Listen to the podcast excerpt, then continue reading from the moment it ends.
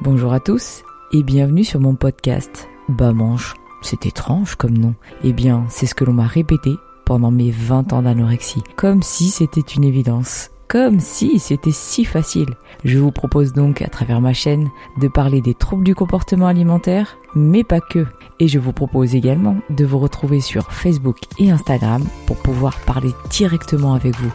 Allez, c'est parti On se retrouve à nouveau pour parler de la solution. Lorsque l'on est anorexique, la solution première, c'est l'hospitalisation.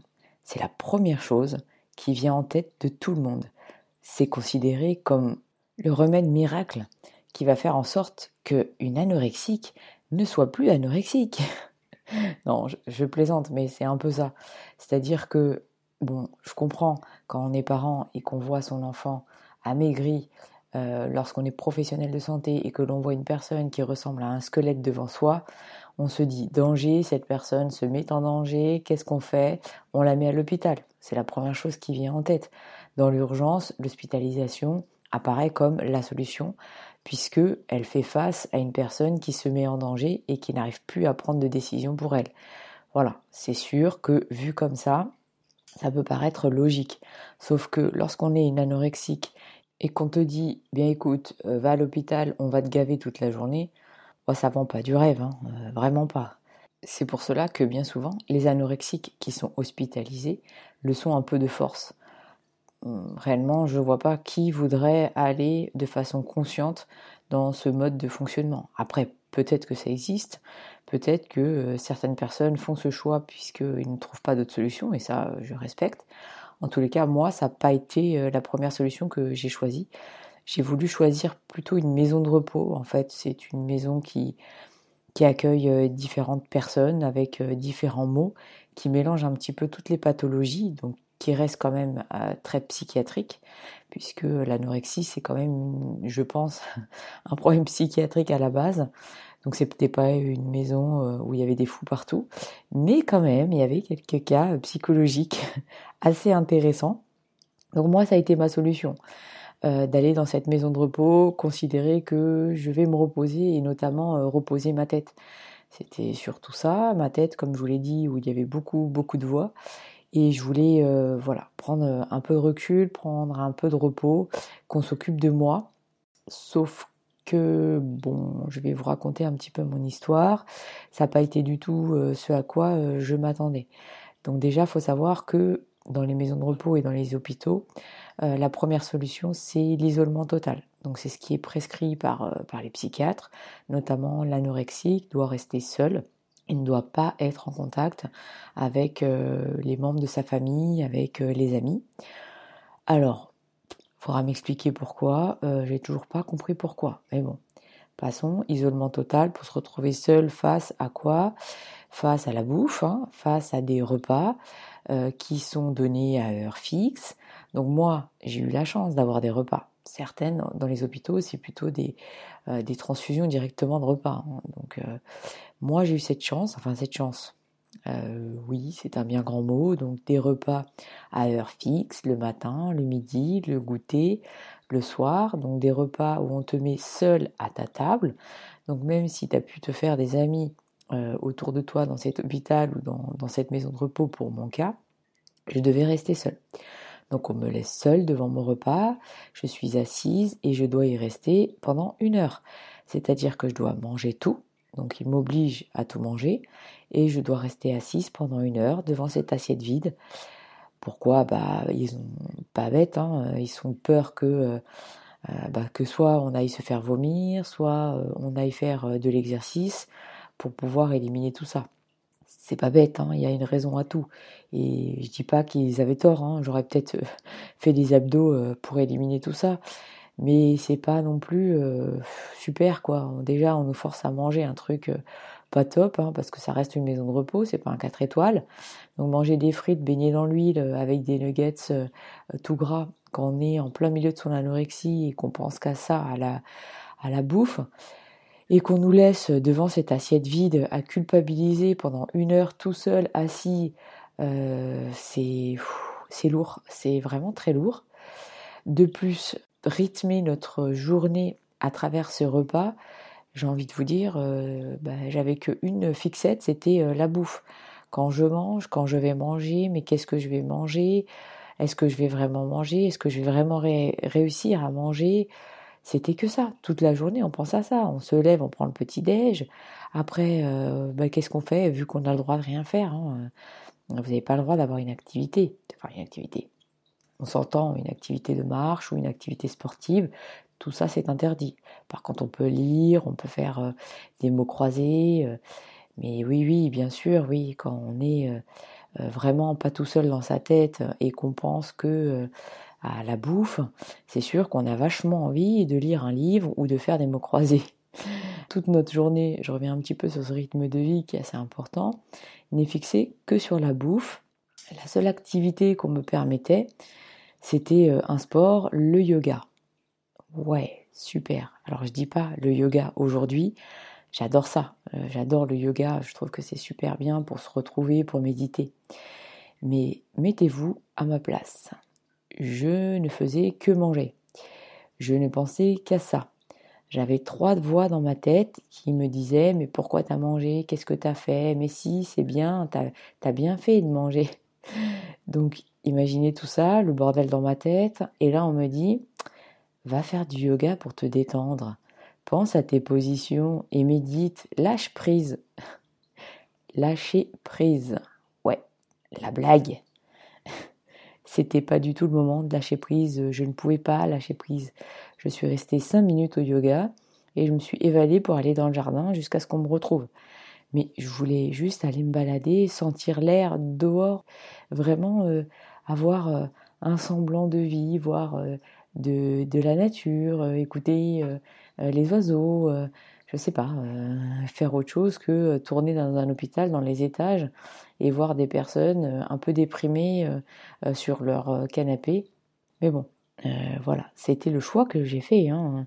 D'autant plus pour rajouter un peu à tout ça, on vous pèse toutes les semaines, donc c'est bien on est omnibulé par notre poids, on se dit qu'on va grossir, et là on nous pèse toutes les semaines en nous forçant à regarder le poids et en nous disant écoute, là c'est bien, hein, t'as grossi un kilo, mais il te reste plus que 15 kilos pour pouvoir sortir d'ici.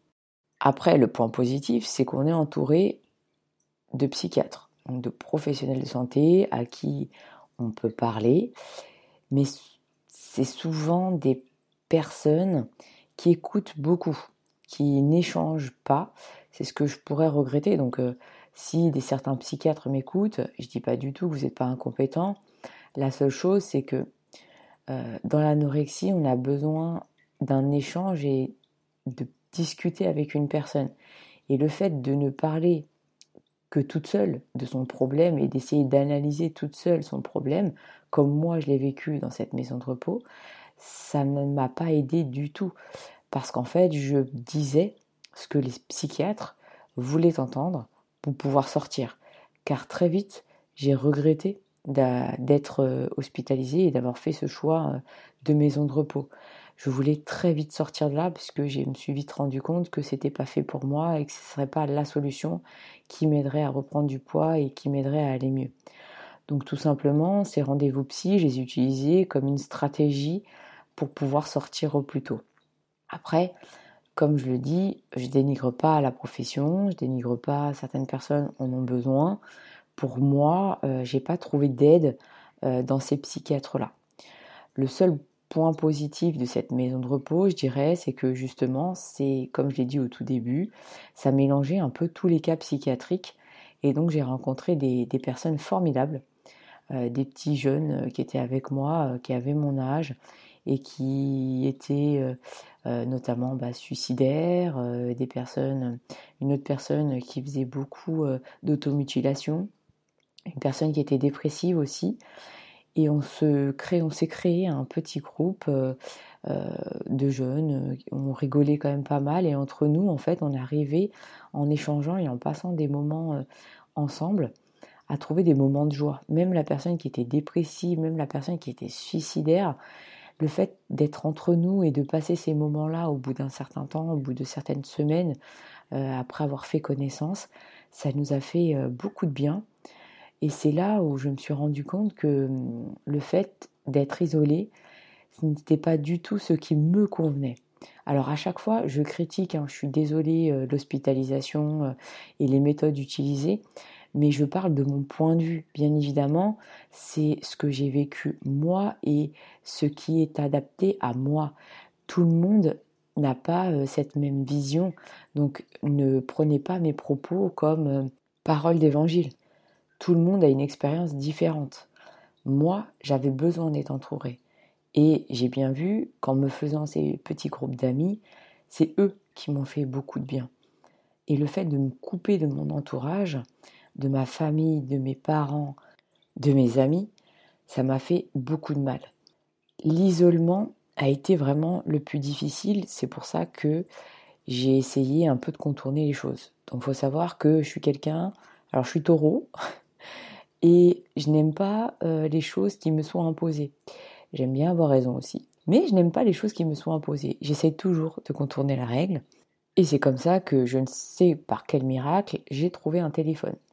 Alors à l'époque, c'était un téléphone public avec carte. Oui, il existait des téléphones publics où on achetait des cartes de crédit que l'on utilisait pour téléphoner, car je n'avais pas de téléphone portable. Du coup, je téléphone, donc je téléphone à qui? À ma mère, qui me dit ça me fait plaisir d'avoir de tes nouvelles, mais je sais très bien que tu n'as pas le droit de m'appeler, donc je vais devoir accrocher.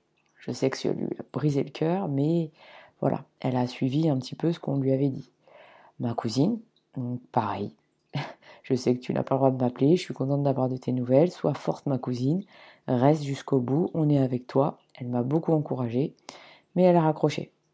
Du coup, j'ai choisi la solution facile, mon père. Je savais que je pouvais le faire flancher. Mon père qui a un très grand cœur et qui ne peut résister. Réellement, il ne pouvait pas résister. Et je pense que oui, je le savais, j'avoue, j'avoue. Je savais que en l'appelant, il pourrait pas résister de venir me voir. Et c'est ce qu'il a fait. Il est venu me voir en cachette. Je ne sais même pas comment il a fait. Réellement, j'étais tellement heureuse de le voir. Il venait euh, tous les deux jours après le travail. Tout simplement, il venait me visiter, il restait dans ma chambre. Il faisait des, mots croisés, je me rappelle, on ne parlait même pas forcément. J'ai pas vraiment eu de conversation avec mon père sur tout ça. On n'échangeait pas beaucoup, euh, juste il était là, il parlait euh, quand il voulait, il faisait ses mots croisés, moi je savais qu'il était là aussi, et ça me faisait du bien. Réellement, ça m'a fait beaucoup de bien, euh, malgré tout ce que les psys, tout ce que les gens disaient, le fait que mon père vienne et qu'il me parle des choses euh, banales, des choses bateaux euh, de la vie. Euh, oui, tu sais, ton frère il a fait ci, tiens, ta mère elle a fait ci, t'as vu la météo, t'as vu ce qui se passe, mais des choses bateaux. On parlait même pas de ma maladie. Et bah ça m'a fait beaucoup de bien. Et il a un peu incité ma mère à venir me voir. Et ma mère est venue, je me rappelle le week-end, puisqu'ils travaillaient tous les deux à cette époque-là, donc c'était pas facile, la maison de repos était un peu loin. Et elle est venue le week-end aussi après et ça m'a fait euh, beaucoup de bien aussi. Vraiment, euh, le fait de retrouver mes parents, ça m'a permis euh, de me donner des forces et, et de renforcer ma conviction de, de, reprendre du poids et de reprendre de la vie. Puisqu'en fait, tout au long de cette hospitalisation ou de cette maison de repos, je perdais espoir. Je perdais espoir du fait qu'on me dise qu'il me fallait encore que je reprenne 15 kilos et je perdais espoir en me disant mais je vais jamais m'en sortir, je vais jamais réussir. Déjà le, peu de kilos euh, que j'avais pris euh, c'était de la triche, parce que je l'ai pas abordé, mais euh, pour prendre du poids j'avais trouvé un autre stratagème, hein. comme je vous l'ai dit, j'aime pas les règles. Donc j'avais envoyé mes amis qui pouvaient sortir, aller m'acheter des petits poids, vous savez, des petits poids là, les haltères de musculation. J'ai pris ma ceinture, je m'en mettais un sur le ventre, un autre dans le dos. Bon, après, c'était des petits poids, hein. ça me faisait 2 kilos en plus, voire 3 kilos. Mais oui, tout était triche en fait. Tout était triche pour pouvoir sortir. Parce que plus j'avançais dans le temps et plus je savais que il fallait que je sorte et que c'était pas la solution. Que cette maison de repos, au final, c'est pas ça qui allait faire en, sorte que j'aille mieux. ça m'a renforcé dans cette dépression dans laquelle j'étais, hein, puisque euh, oui, euh, j'étais en dépression, j'allais pas bien, euh, je me laissais mourir petit à petit, donc c'était vraiment une dépression assez importante. Et j'utilisais l'alimentation pour me détruire petit à petit. Après, c'était devenu une fixette pour moi, comme je vous l'ai dit, c'était un objectif de descendre de plus en plus bas. tout ça, c'était un autre mécanisme, mais au final, c'était vraiment une dépression. je n'avais plus goût à la vie. Et là, dans cette maison de repos, on me renfonçait dans ce manque de goût à la vie. J'avais pas envie euh, de vivre comme ça euh, pendant encore des mois et des mois et, perdre ces instants de vie que je gâchais. Je les gâchais tout simplement. Euh, les repas qu'on me forçait à manger, dans ma tête, c'était du gâchis. Mais vraiment, hein, je le pensais, je me suis dit, mais j'ai vraiment besoin de reprendre du poids, mais j'ai pas envie de le reprendre comme ça, pas avec des trucs dégueulasses. Je veux profiter de tout ce que je n'ai pas pu manger, de tout ce que je me suis freiné à manger, des bonnes glaces. J'adorais les glaces à Gendas. D'ailleurs, je me rappelle que des fois, je me privais pendant deux jours de manger pour manger une glace à Gendas au cinéma le soir donc ouais, toujours le calcul. Hein. Je savais que j'allais euh, au cinéma euh, tel soir et je me privais pendant deux jours. toujours ce calcul. Mais en tous les cas, j'appréciais les bonnes choses tout de même. J'appréciais le sucre, beaucoup. J'appréciais beaucoup les desserts. Et je ne voulais pas gâcher ces moments, ces kilos en fait. Euh, vraiment, c'est ces kilos, c'est même pas ces moments, mais je voulais pas gâcher ces kilos avec de la bouffe dégueulasse dans un hôpital sinistre où on m'oblige à, à utiliser le repas comme un gavage et pas comme un moment de plaisir. Et, là, j'ai eu ce, petit déclic aussi, et je n'avais euh, qu'une seule pensée par la suite, c'était euh, m'évader, m'évader, sortir, euh, parce que j'étais pas en prison. seulement, bah, quand on rentre dans un établissement, on ne peut pas sortir, sauf si le médecin nous dit c'est bon, vous sortez. Et j'étais pas dans l'état mental et physique, surtout physique, de pouvoir sortir. Donc euh, les psychologues et euh, les professionnels de santé ne voulaient pas me laisser sortir. J'avais atteint euh, les 35-36 kilos.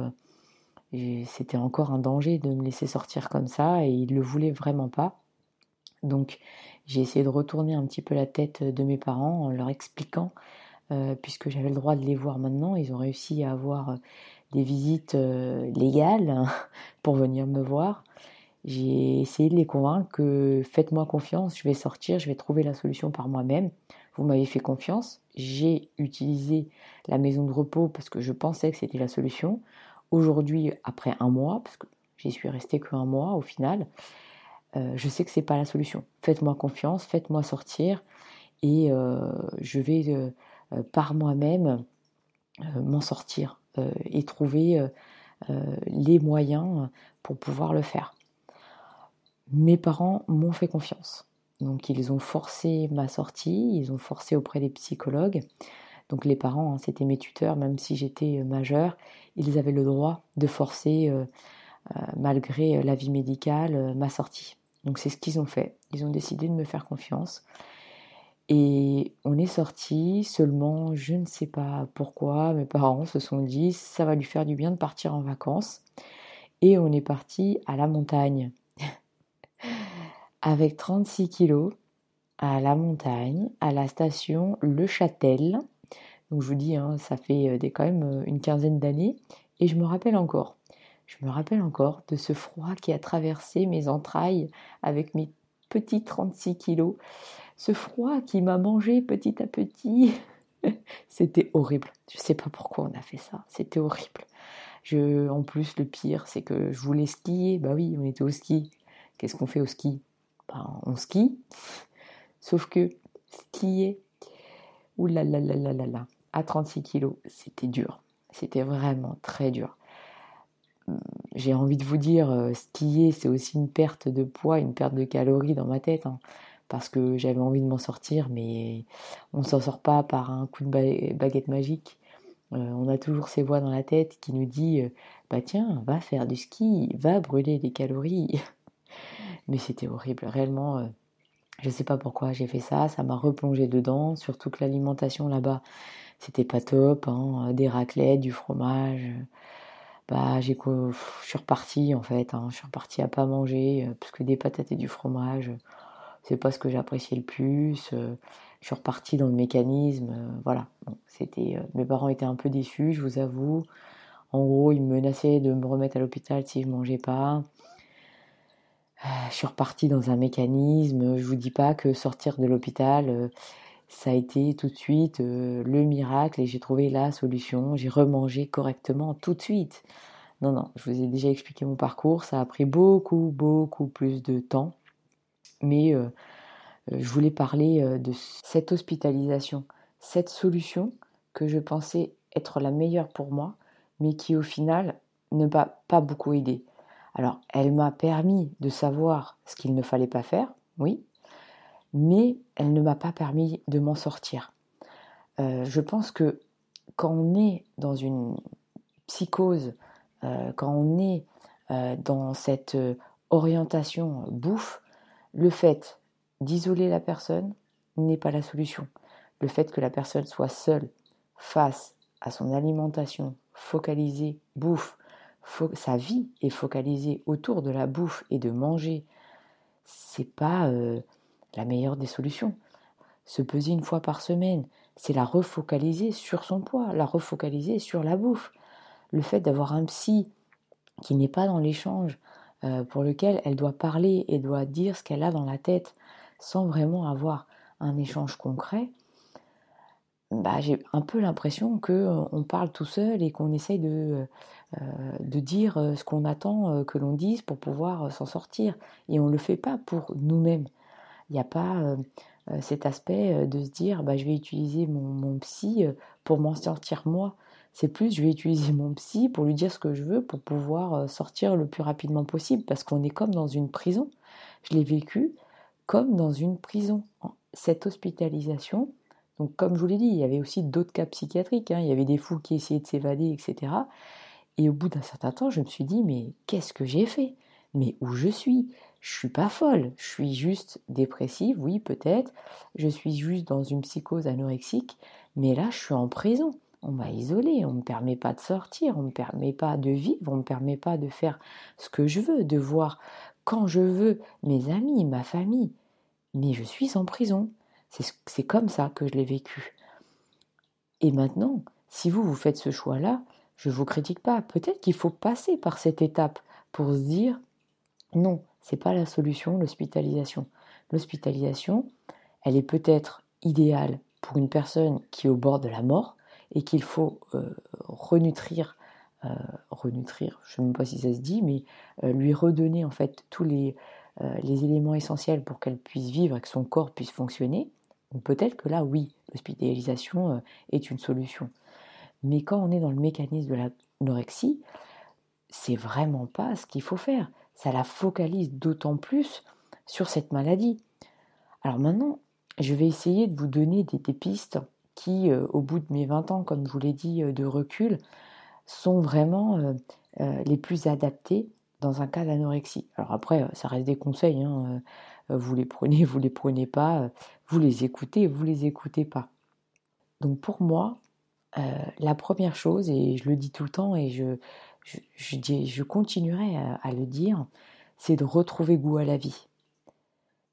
Vous êtes en dépression. Pourquoi? Parce que je pense que vous avez perdu ce petit goût de vivre, cette petite étincelle qui vous dit pourquoi je vis, quel est mon but dans la vie, qu'est-ce qui me fait vibrer? Et ça, je l'avais perdu depuis euh, très longtemps. Euh, je l'avais perdu euh, en me perdant dans des études qui ne me convenaient pas, en me perdant dans un rythme de vie qui ne me convenait pas, j'avais pas de passion, j'avais pas de, but dans la vie. Mes seules choses auxquelles, les seules choses auxquelles je m'accrochais, c'était éventuellement mes amis. Et les amis, ça peut faire partie de la solution. Sauf que moi, je les suivais comme un mouton et je prenais pas en fait de décision pour moi. J'ai toujours suivi les autres, j'ai toujours vécu pour les autres et je n'ai jamais axé ma vie sur ce que je veux faire vraiment. Euh, qu'est-ce qui euh, euh, fait que bah, j'ai envie de vivre, tout simplement. Et tout découle après. Si je veux vivre, ben, il faut que je m'alimente, parce que mon corps, il ne peut pas vivre sans aliments. Et ça, c'est ma deuxième solution. Accompagner la personne sur comment apprendre à manger, comment manger, pourquoi manger, pourquoi je mange ça, en quoi ça va m'être utile, donner un sens à cette alimentation. Et euh, j'aborderai dans un nouveau euh, podcast, moi, ça a été mon déclic. C'est vraiment euh, ce médecin nutritionniste qui m'a accompagné dans le savoir manger, ça a été le déclic pour m'en sortir. Ça a été le professionnel de santé que j'ai utilisé pour pouvoir m'en sortir. Je vous ferai vraiment le détail de tout ce qu'elle m'a appris. Mais voilà, cet aspect nutritionnel dans l'hôpital, dans les maisons de repos, n'est pas utilisé et je trouve ça dommage. Et la dernière chose, et c'est la plus difficile, bien évidemment, on ne peut pas euh, euh, trouver euh, un sens à sa vie en cliquant des doigts, mais posez-vous un moment et dites-vous, qu'est-ce que j'aime faire? Qu'est-ce qui est ma passion? Qu'est-ce qui me fait vibrer? Qu'est-ce que je fais avec plaisir? Peut-être une chose pour laquelle je ne vois même pas le temps passer, sur lequel je peux me poser des heures et des heures sans penser à la bouffe, ça, ça serait idéal. Sinon, tout simplement, sortir, rire avec mes amis, j'adore ça, ou un projet.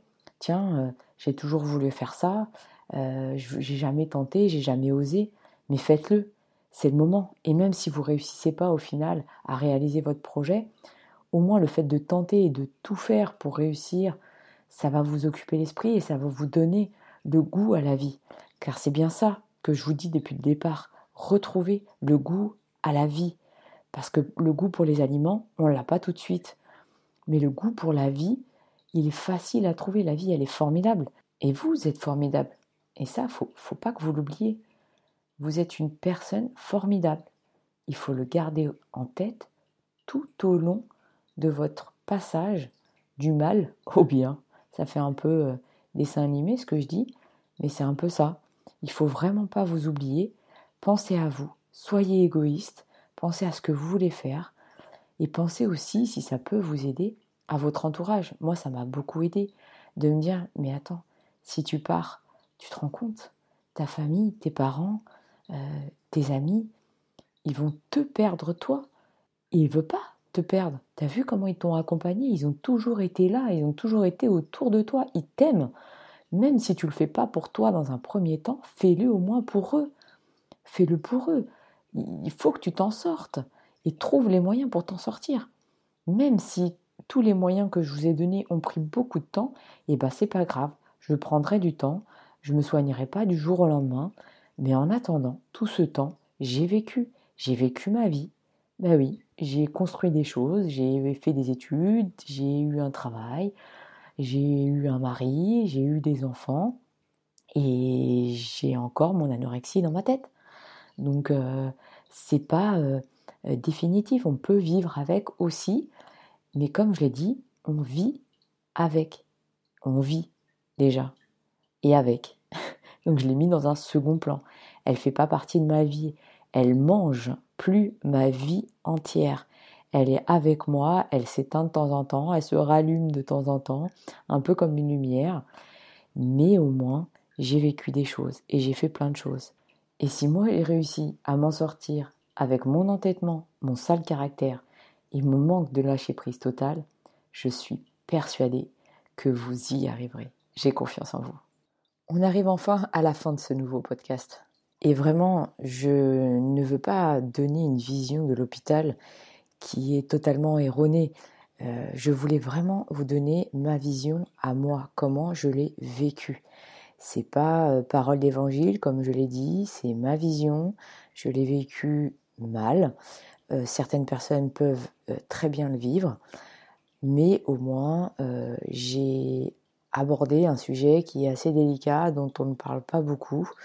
Cette vision que les professionnels de santé n'ont pas forcément ou ont, mais ne veulent pas l'entendre parce que souvent on n'écoute pas les anorexiques puisque dans la tête de tout le monde, on essaye de manipuler pour faire en sorte qu'on puisse partir ou de manipuler les esprits.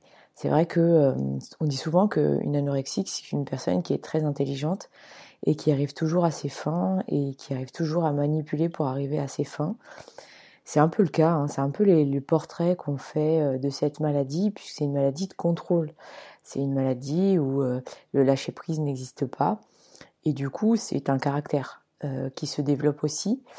Et oui, peut-être que on fait tout pour s'en sortir, enfin pour s'en sortir, non, pour sortir, vous avez vu le lapsus, pour sortir de, de cet environnement, mais il faut aussi euh, nous écouter et voir comment on vit les choses. Et l'hospitalisation à l'ancienne, comme je l'ai vécu, je ne sais pas si aujourd'hui elle est encore pratiquée. Je pense que oui, puisque les choses ne, ne bougent pas beaucoup. Et euh, voilà, je voulais juste donner mon point de vue à moi, l'aborder et vous dire que dans un premier temps, ce n'était pas euh, une nécessité si vous n'êtes pas en danger, qu'il y a d'autres solutions, d'autres méthodes pour pouvoir s'en sortir. Et pareil, ces méthodes sont les miennes. Merci beaucoup de m'avoir écouté pendant ces nombreuses minutes. Je reviens vers vous très vite avec un nouvel épisode.